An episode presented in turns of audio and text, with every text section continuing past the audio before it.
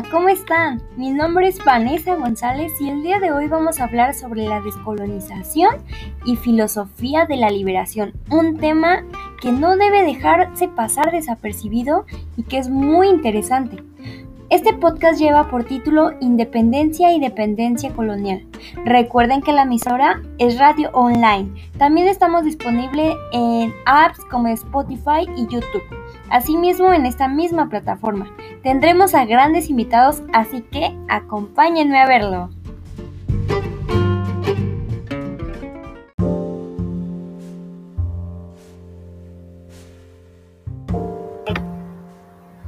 ¿Qué tal? Muy buenas tardes. Yo soy Liliana Olasco y en esta tarde nos estaremos sincronizando por este medio junto con mis compañeros José Gamboa y Vanessa Vicenteño. Y sin más preámbulo, vamos a comenzar, mis compañeros y yo, esperando que sea de su agrado. Muy buenas tardes.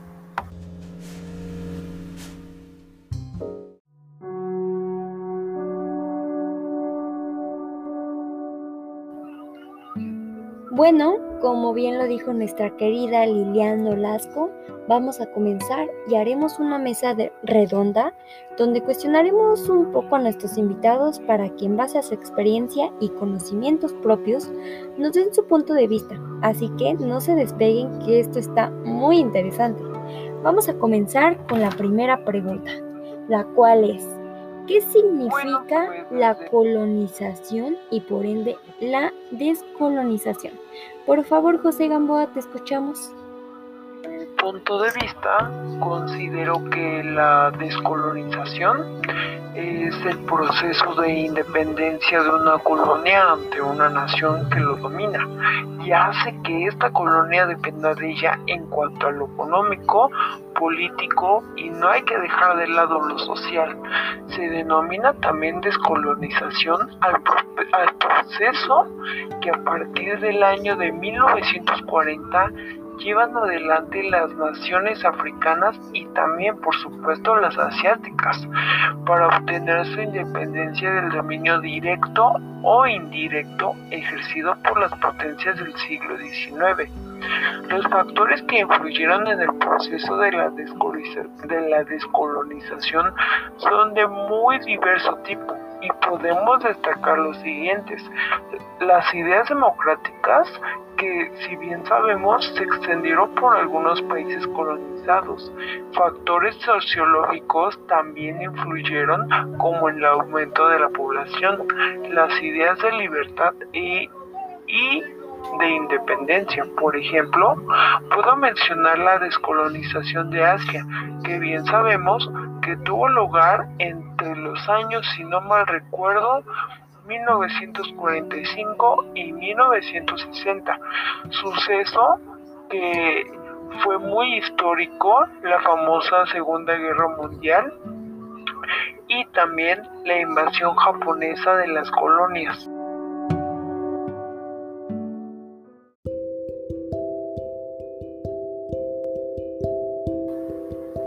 Ok, ok, muy buenas respuestas, me gustan, pero ahora vamos a pasar a la siguiente.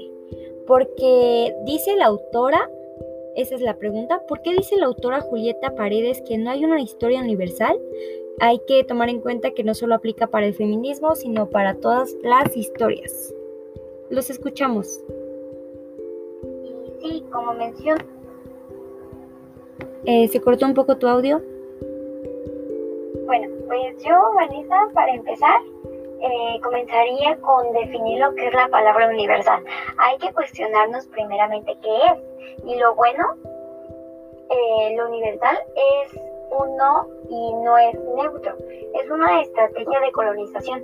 La autora eh, nos menciona que hay que colonizar la memoria para denunciar las clasificaciones existentes, que por supuesto giran en torno a modernidad eurocéntrica y egocéntrica. Por ello, se dice que no hay historia universal porque habla en plural, sino que menciona solo ciertos puntos, pero al decir universal nos hace creer que es así, cuando en realidad esto no lo es. Sí, como mencionan ellos, por ejemplo, en México se lleva por materia en las escuelas educativas el idioma de inglés, cuando no se toman en cuenta nuestras propias lenguas indígenas que tanto nos caracterizan y se pueden perder. Las empresas, por ejemplo, se encargan de comercializar a países europeos y no toman en cuenta, en cuenta perdón, nuestro propio país, que desde mi punto de vista tiene mucho que dar y hasta potencia mundial podría ser, ¿no creen? Nos hace pensar que somos un pueblo sin historia cuando es todo lo contrario. Ok, ¿algo más que quieran agregar? Sí, totalmente de acuerdo contigo, Lili. Y bueno, como la conclusión, quiero mencionar lo que destacó la autora en el tejido de la rebeldía, donde ella nos dice que para reafirmar que no hay historia, en base a la historia universal, que nadie dice y cuándo y dónde comienza la historia, sino que hay historias y vamos a recuperar este tiempo que para algunas académicas es parte del feminismo incipiente e intuitivo, como tal vez elemental, feminismo clase B, que nos la refleja porque no caben en los parámetros del verdadero feminismo.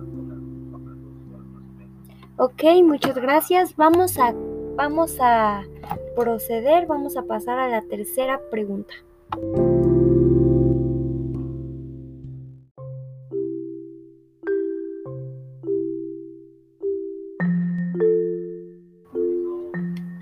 Bien, la pregunta número 3 dice así, ¿por qué las personas necesitamos de ídolos? ¿Tú también los necesitas? Ok, muy buena pregunta, por cierto. Yo, José, considero que las personas tienen ídolos porque es una representación y admiración hacia una persona y admiración hacia una persona que está triunfando en la vida. Y los fans lo consideran como un ejemplo a seguir. Considero que no necesito de ídolos porque creo que todos tenemos que sentirnos capaces de triunfar en la vida y ser nuestros propios ídolos e incluso admirarnos como a nadie. ¿Tú qué opinas de ello, Lilian? Mm, es un ejemplo en el cual nos para poder cumplir nuestros sueños como este ídolo que tiene cada persona. No los necesito porque soy una persona arraigada a seguir a alguien y hacerlo mi ídolo o ídola. No, no me baso en esto. Ok, y Vanessa, ¿tú qué nos podrías decir acerca de esto? Bueno, pues yo Vanessa pienso que algunas personas necesitan de ídolos porque tienen su vida vacía y es un complemento para ella misma. Por otro lado, no necesito de ídolos por lo que mencioné pero es totalmente respetable lo que los demás piensen. Existen personas que ven a los ídolos como, mm, puede ser como motivación personal para ser igual o mejor que ellos y es totalmente respetable. Ok, pasemos a la siguiente pregunta. Eh, ¿Qué significa descolonizar la temporalidad?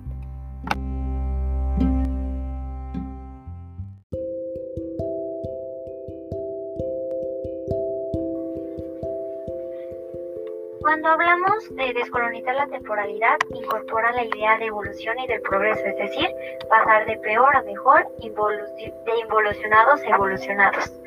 Eh, a su vez denunciando que existe una temporalidad colonial, una concepción única del tiempo. Ok, tú, eh, Vanessa, ¿qué tienes que decirnos?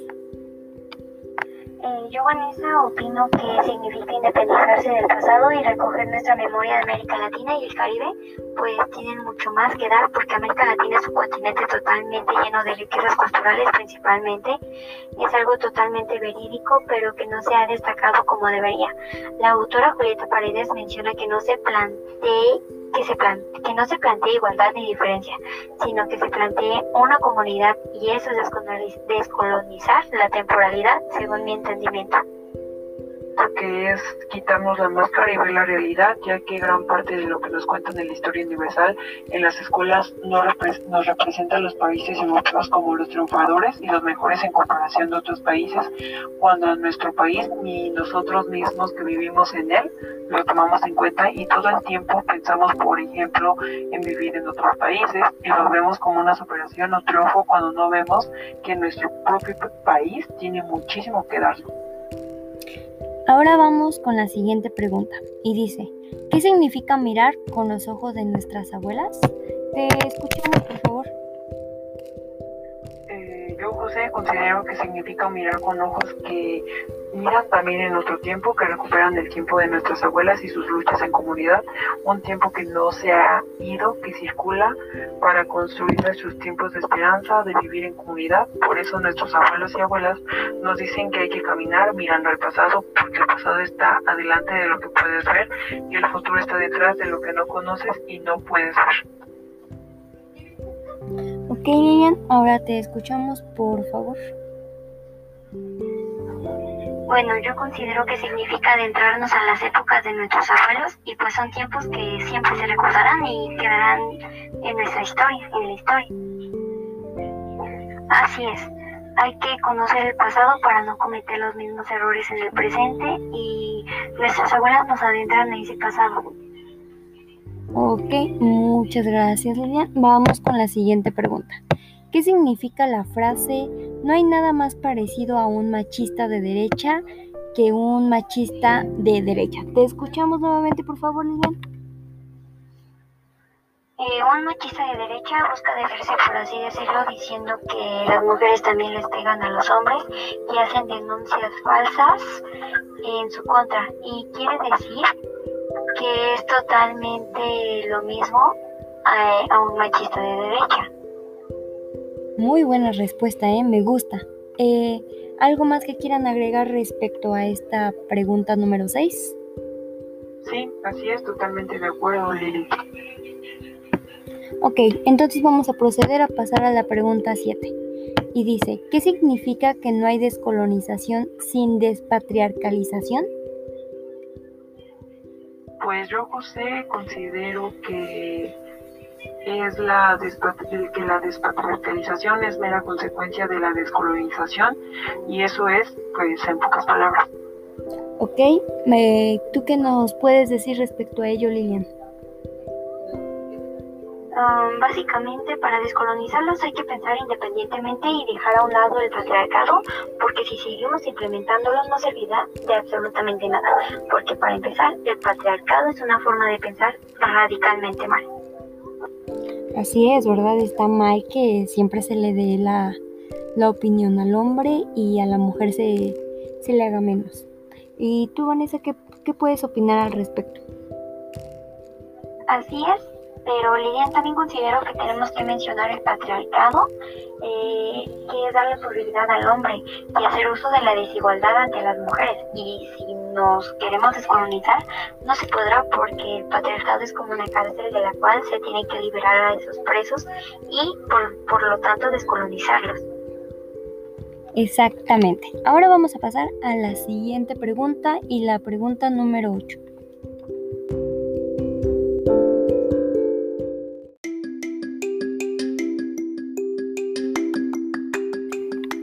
La pregunta número 8 dice así. ¿La descolonización solo aplica a los territorios o las personas también estamos descolonizadas? Pues la colonización es algo que considero que también está sumamente implementada en las personas, puesto que existe mucho control social en el mundo.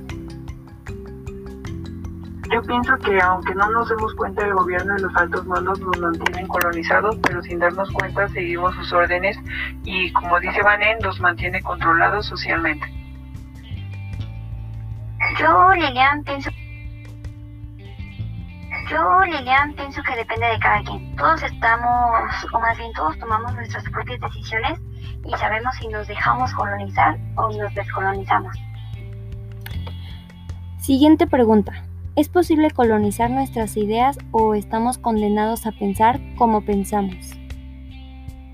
Por supuesto que no estamos destinados a ello, pues como bien lo dije en la pregunta anterior, cada quien decide si se mantiene colonizado o se descoloniza. Ok, ¿qué opinan los demás? Pues yo, José, soy de la idea de que no estamos condenados a pensar como pensamos porque existe la edad de la maduración, donde nuestra forma de ser, queramos o no, cambia y nuestras perspectivas pues también lo hacen. ¿Tú qué opinas, Vanessa? Que no, porque tenemos ideas distintas y eso es cuestión de cada quien, pero tampoco hay que descartar que existen personas que por ignorancia, ignorancia, perdón, se la viven en colonización sin darse cuenta o ya se dieron cuenta, pero tienen ideas pesimistas ante la vida.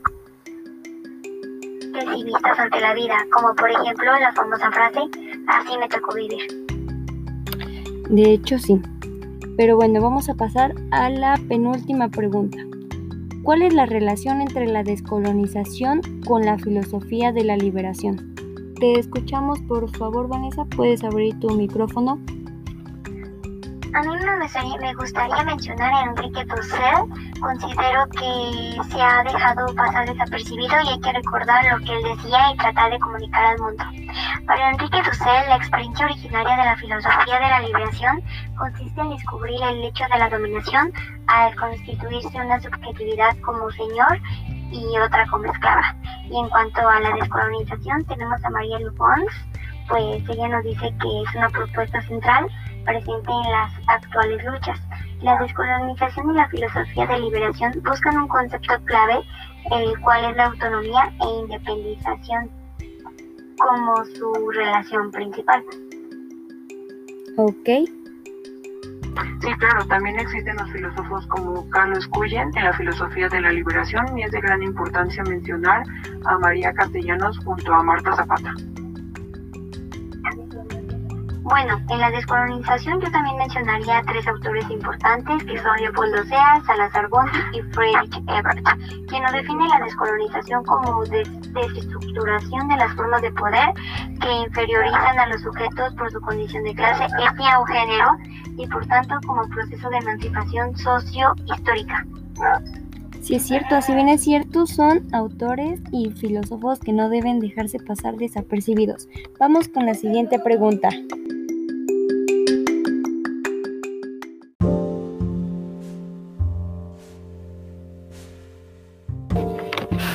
Ahora vamos con la onceava y última pregunta. ¿Por qué es importante conocer en nuestra vida a la filosofía de liberación? Te escuchamos, Vanessa, por favor. Es importante porque no nos debemos dejar dominar por alguien más y nos debemos de liberar. Es importante conocer este tema y si se puede adentrar más en él sería estupendo, porque cambia tus perspectivas y te hace abrir los ojos ante la realidad para que te des cuenta de que no debe de existir esclavitud en el mundo y las formas de pensar deben de cambiar y que uno mismo se debe dominar y pues saber qué hacer con su vida, ¿no? Y no alguien más. Ok, ¿tú qué opinas, Lilian? Es importante porque, como mencionan ellos, es hacernos independiente y regresando al tema de descolonización, debemos de liberarnos y descolonizarlos y ser nosotros mismos los que hagamos el camino de nuestra propia vida. Muchas gracias por su participación en este podcast. Sus respuestas han sido muy exactas, muy interesantes y nos han gustado y al menos a mí supongo que al público en general también. Y gracias por estarnos acompañando y por esta oportunidad que nos dieron de escucharlos y de conocer sus puntos de vista. Muchas gracias a ti y a la producción de Radio Online. Un gusto haber interactuado con ustedes y muchas gracias por la invitación. En nombre de todos mis compañeros, en nombre de Lilian y de José, muchas gracias. Bueno, pues ahora los vamos a dejar con una canción representativa acerca de esto. Gracias por sintonizarnos.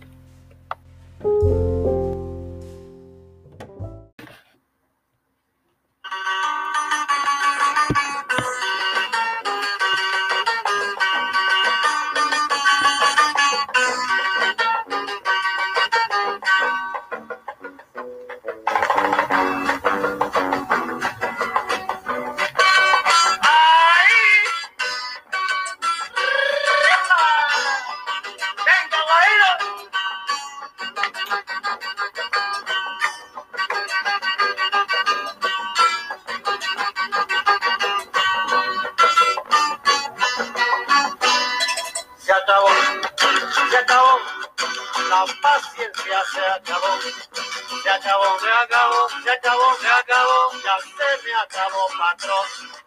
Explotaste a mis abuelos, a mis padres y ahora a mí. Pero ya se acabó, te juro que se acabó, se acabó, se acabó, se acabó, se acabó, la paciencia se acabó. Por la buena, por la mala, por la mala, por la buena por la buena, por la mala, por la mala, por la buena, por la buena, por la mala. Tomaremos el poder y usted dejará el poder, burgués que sí, tomaremos el poder. Y que viva el mar, y que viva el mar, y que viva el mar, y que viva el mar, y los lacandones